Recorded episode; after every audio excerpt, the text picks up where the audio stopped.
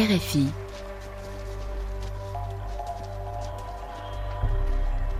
Grand reportage.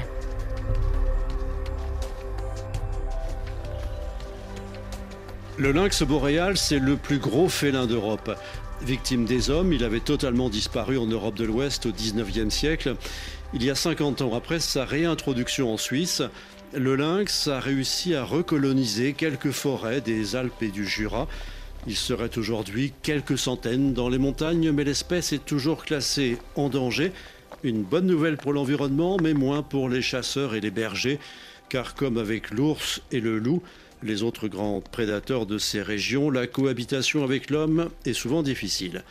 En Europe, le lynx à la reconquête de l'Ouest, c'est un grand reportage de Jeanne Richard.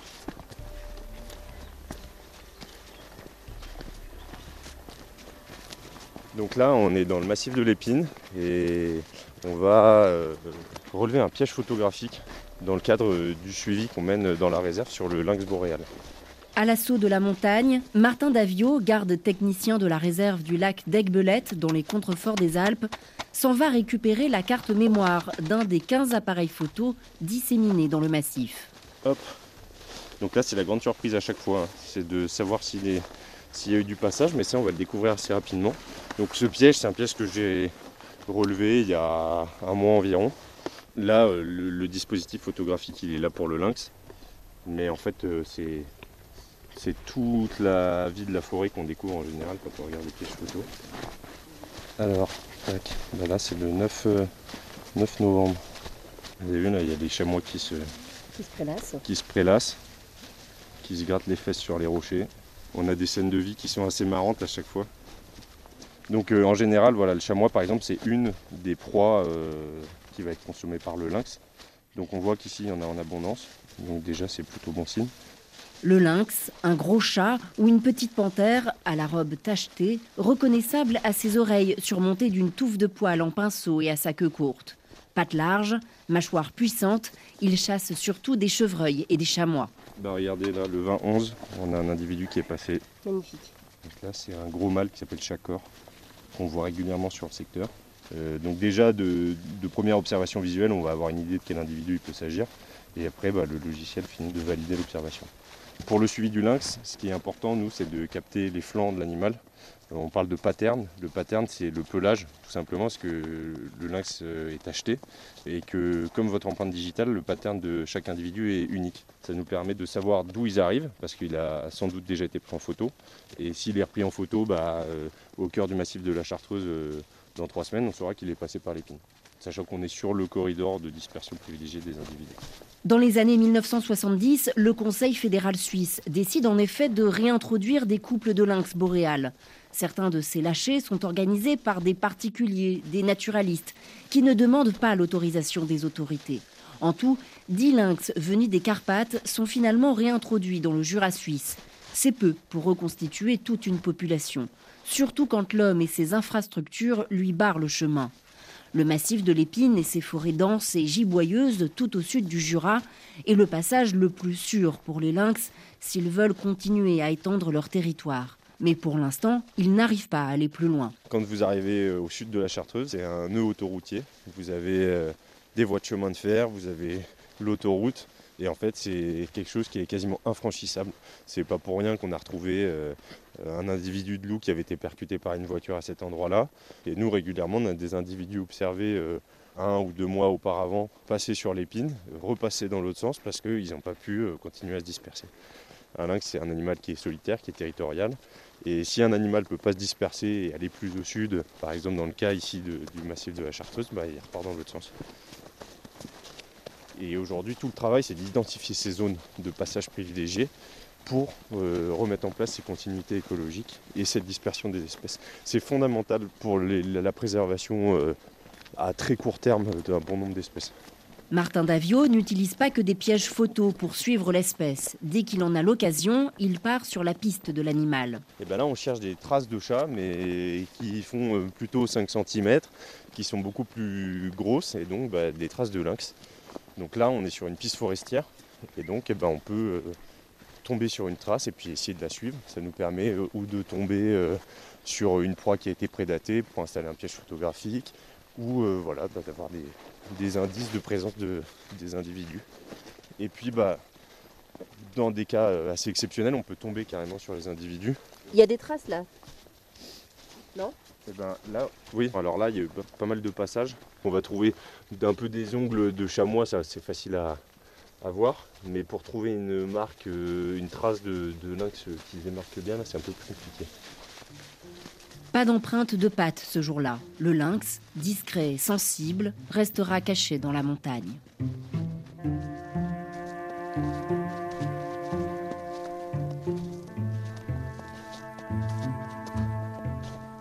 Mais Martin Davio n'est pas seul à chercher des traces. Il est accompagné par Rebecca Burlot, chargée de mission lynx à la Société française pour l'étude et la protection des mammifères, et sa chienne Inouk, entraînée à flairer les crottes du félin.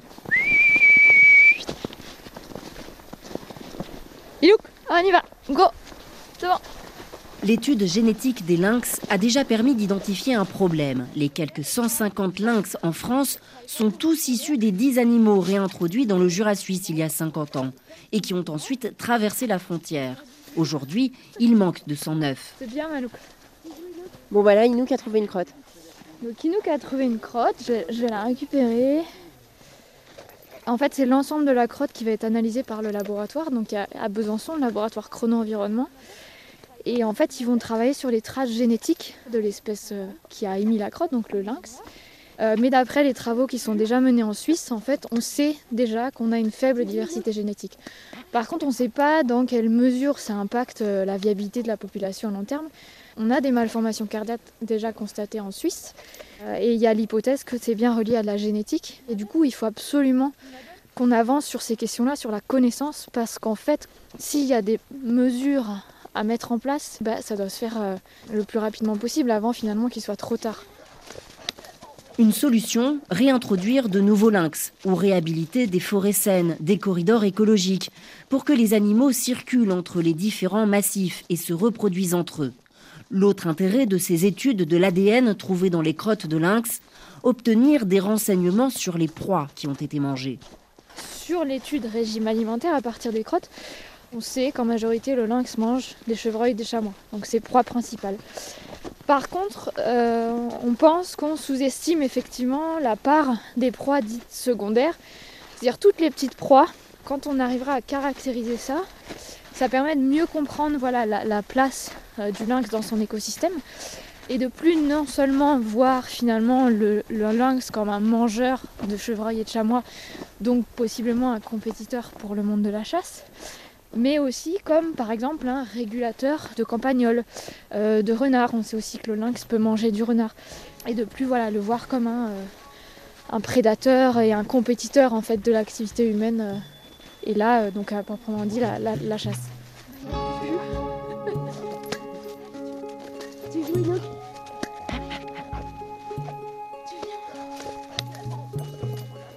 Les obstacles au retour du lynx s'accumulent. Habitat dégradé ou fragmenté, consanguinité ou maladie génétique. Mais ce qui est le plus problématique reste la confrontation directe avec un autre superprédateur, l'homme. Preuve de ces tensions, une précédente tentative de réintroduction de lynx dans les Vosges dans les années 1980 s'est soldée par un échec. En quelques années, plus aucun signe de ces félins n'est détecté.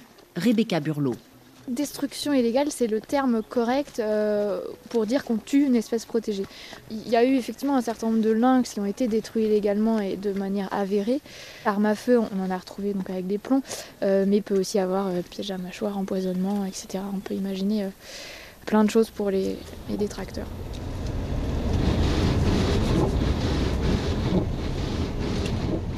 Près de 200 km plus au nord, Christian Lagalis, président de la Fédération départementale des chasseurs du Jura, côté français, se rappelle dans quelles conditions les premiers lynx venus de Suisse sont arrivés.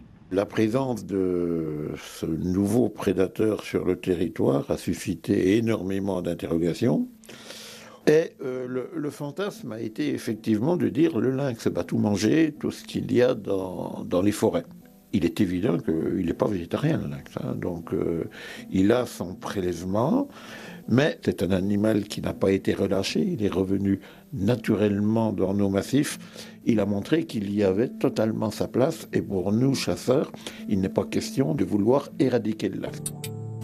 Au départ franchement hostile à un animal qui était accusé de tuer le gibier des chasseurs, le patron de la fédération du département modère désormais ses propos. Je n'ai jamais voulu rétablir la chasse au lynx, mais j'ai toujours dit qu'à un moment, les grands prédateurs, quels qu'ils soient, devraient être régulés. Régulés ne voulant pas dire forcément les tirer, mais ça peut être par exemple, comme ça a été fait plusieurs fois, quand il y a des attaques sur des élevages, ben, on peut prélever l'animal par anesthésie et puis aller le remettre euh, dans un autre endroit. C'est aussi une forme de régulation.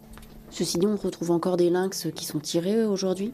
Ça arrive, malheureusement. Il y a des tirs illégaux que nous condamnons. Le lynx, pour vous, pour vos adhérents, c'est un concurrent, c'est un partenaire, c'est un voisin? Il peut apparaître pour certains chasseurs comme un concurrent parce que dans les endroits où il y a du lynx et le chevreuil diminue, comment on réagit au niveau chasseur? Moi, je baisse le nombre de chevreuils que le chasseur sera autorisé à prélever. Donc forcément, chez certains chasseurs, ça peut dire c'est la faute du lynx. Ça, je veux, je veux bien l'admettre. Mais euh, ne généralisons pas cette euh, attitude partout. La Fédération de la chasse finance aux côtés des autorités l'étude Écolem pour comprendre quel est l'impact du lynx, mais aussi des chasseurs, sur les populations d'ongulés, c'est-à-dire les chevreuils et les chamois. C'est Jean-Baptiste Fanjul qui est chargé de mission.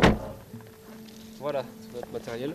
On va aller se mettre un petit peu, euh, on va aller se mettre sur une zone où on a un petit peu de, de vue devant nous pour, euh, avec nos antennes, capter les, les ondes des colliers.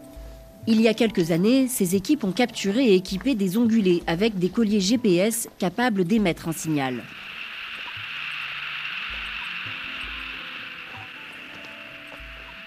Objectif de ces relevés, vérifier la cause de la mort et disposer de données scientifiques sur l'impact réel du lynx sur le gibier et dépasser les clivages entre pro et anti-lynx. C'est vraiment avoir des données factuelles sur euh, quels sont les effets du lynx, de la chasse sur les populations d'ongulés et puis en intégrant les enjeux voilà, du massif jurassien, puisqu'il faut vivre avec l'époque. hein, le réchauffement climatique, malheureusement, on y est tous confrontés et les populations d'ongulés elles-mêmes. Et vraiment sortir du. prendre de la hauteur sur, sur ce débat-là par des données scientifiques et les partager au- auprès du plus grand nombre. À l'opposé des chasseurs qui voient donc parfois le lynx comme un envahisseur menaçant, il y a les défenseurs de la nature qui estiment que le lynx a toute sa place, au même titre que l'homme et les autres espèces. Jean-Christophe Poupet de l'ONG WWF est l'un d'entre eux. Il y a une vision euh, qui consiste à, euh, en tant qu'être humain, avoir une volonté de dominer, d'aménager, euh, de mettre sous coupe réglée en quelque sorte euh, l'espace dans lequel on vit. Ça pose un certain nombre de difficultés pour les espèces sauvages de faire face effectivement aux activités humaines. Et la, vision opposée, ça serait celle effectivement d'une nature où euh, les êtres vivants autres que les hommes ont aussi leur place en équilibre, en coexistence avec eux, et donc où effectivement on arrive à équilibrer les choses entre euh, une forme de sauvage, le mot peut faire peur, mais euh, c'est bien tout de même l'enjeu de respecter ces êtres vivants euh, qui représentent le sauvage, et des activités humaines qui peuvent persister, bien sûr, il n'est pas question de les remettre en cause, mais qui doivent finalement euh, laisser leur part à la faune et à la flore, qui en plus sont les ressources de base pour le développement de ces activités humaines. Surtout, la réintroduction de grands prédateurs ailleurs dans le monde a déjà montré des effets positifs. Dans le Jura, le projet Ecolem a aussi pour objectif de le vérifier. Sonia Saïd, chercheur à l'Office français de la biodiversité, est chargée de cet aspect de l'étude.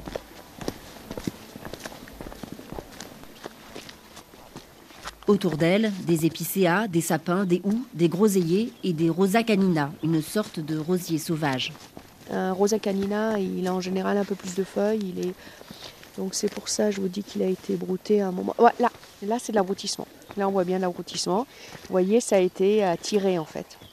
On voit bien que la, la, la dernière pousse, là, elle a été tirée et mangée. Selon l'Office national des forêts, plus de la moitié de la surface des forêts appartenant à l'État français sont en situation de déséquilibre à cause d'une surpopulation de cerfs, de chevreuils ou de biches.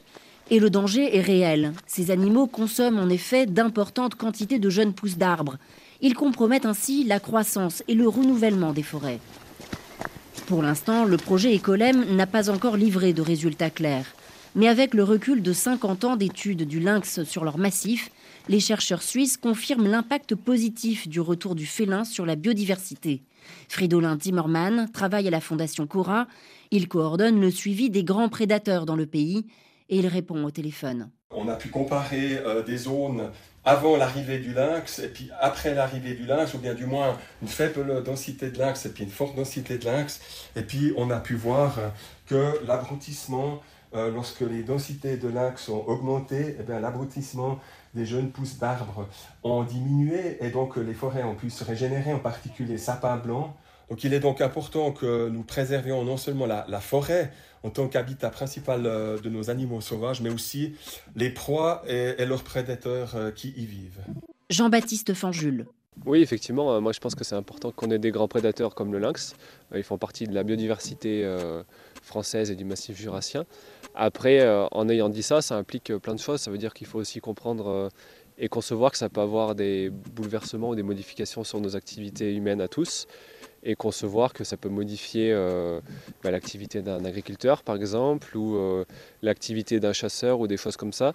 Et ça veut dire se donner les moyens tous collectivement bah, d'accepter la présence de ces grands prédateurs euh, et de faire en sorte qu'on arrive à coexister. Parce que c'est trop facile de dire oui je suis pour les grands prédateurs sans être confronté aux entre guillemets gènes que ça peut provoquer au quotidien pour ceux qui les sont confrontés.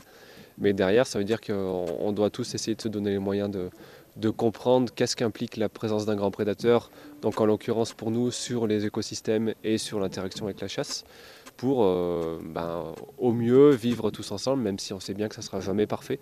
En tout cas, essayer de coexister tous ensemble.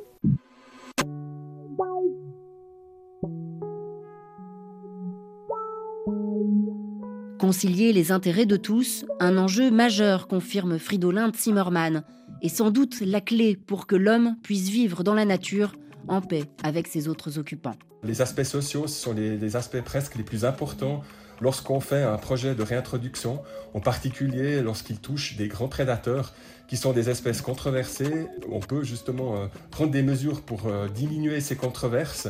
Et ce qui est très important, c'est déjà une communication efficace aussi intégrer les, acteurs locaux dans le processus. Euh, il faut aussi développer des plans de gestion pour voir justement comment on peut réagir lorsqu'un type de problème apparaît. Et puis il faut faire des plans de gestion en fait à long terme pour pouvoir ensuite euh, prendre des décisions, puis pas devoir décider sur le moment, mais d'avoir déjà discuté ça avec les différents acteurs à l'avance, que de le faire ensuite à la va-vite lorsque ça urge. En Europe, le lynx à la reconquête de l'Ouest, un grand reportage de Jeanne Richard, réalisation Nicolas Benita.